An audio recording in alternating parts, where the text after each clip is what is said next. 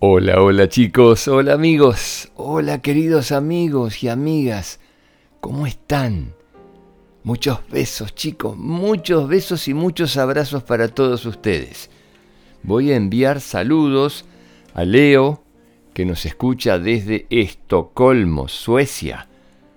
Un beso grande para ti, Leo. Otro beso para Indira y Sofía. Escuchan desde Piriápolis, Uruguay una hermosa ciudad que yo solía ir con mis papás y mis abuelos cuando era muy muy chiquito y guardo hermosos recuerdos.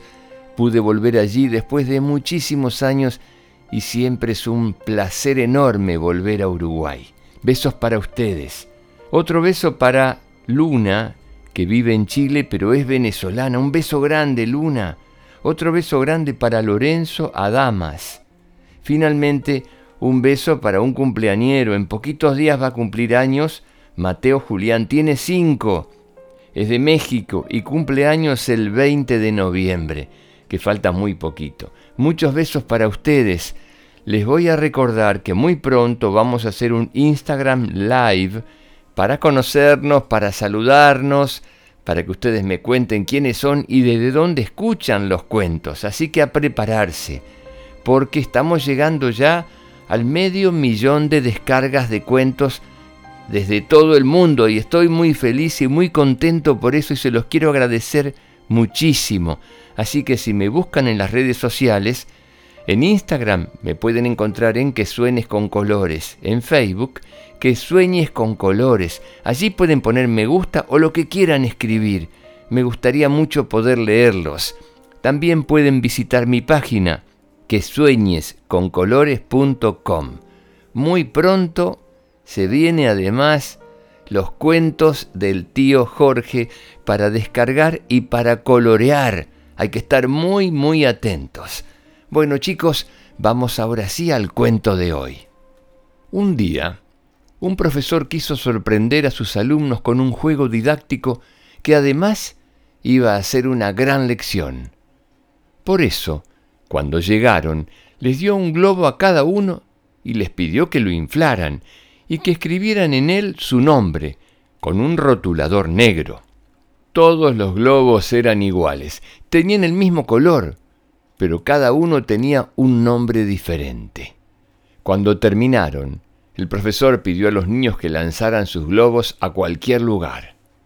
Todos los globos comenzaron a revolotear por el aula y los niños se divirtieron muchísimo.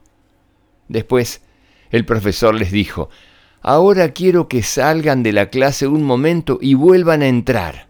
Cada uno tiene que encontrar su globo en el menor tiempo posible. A los niños les pareció un juego muy divertido. Salieron del aula y al volver a entrar, empezaron a correr por todas partes en busca de su globo. Y los globos no paraban de volar de un lado a otro. Entre risa y risa, los niños se dieron cuenta de lo difícil que era encontrar su globo. Así que al cabo de unos minutos, el maestro les dijo, paren un momento. Quiero que cada uno tome un globo cualquiera, lea el nombre y se lo entregue al niño al que pertenezca. Cada uno de los niños fue tomando un globo al azar y llevándolo hasta su dueño. En solo cinco minutos todos tenían su globo. Y el profesor les dijo, ¿se han dado cuenta? Cuando buscaban solo su globo, no podían encontrarlo. Pero al ayudar a sus compañeros, también recibieron el suyo. Lo mismo pasa con la felicidad. Si nos centramos en buscar solo la nuestra, tardaremos mucho en encontrarla. Si ayudamos a otros a encontrarla, encontraremos también la nuestra. Pensar en los demás nos hace más felices. Y ahora va la pregunta, chicos. ¿De qué trata este cuento?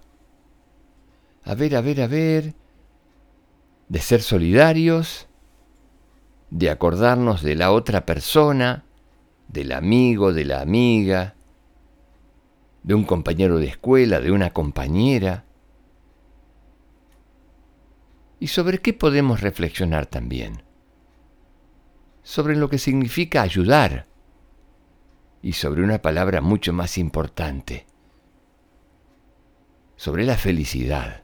¿Qué es la felicidad, chicos? Creo que podríamos definirla como que la felicidad es em, cuando nos sentimos bien con nosotros y con los demás. Cuando una persona tiene muy buenos valores y los respeta, es feliz. Entre esos valores también se encuentran los demás, el resto de las personas, siendo solidarios, cooperando o ayudando a otros. Nos estamos haciendo un bien también nosotros. Eso en definitiva es ser feliz. Buscando la felicidad de otros, nos hace felices a nosotros. ¿Por qué? Porque nos sentimos útiles.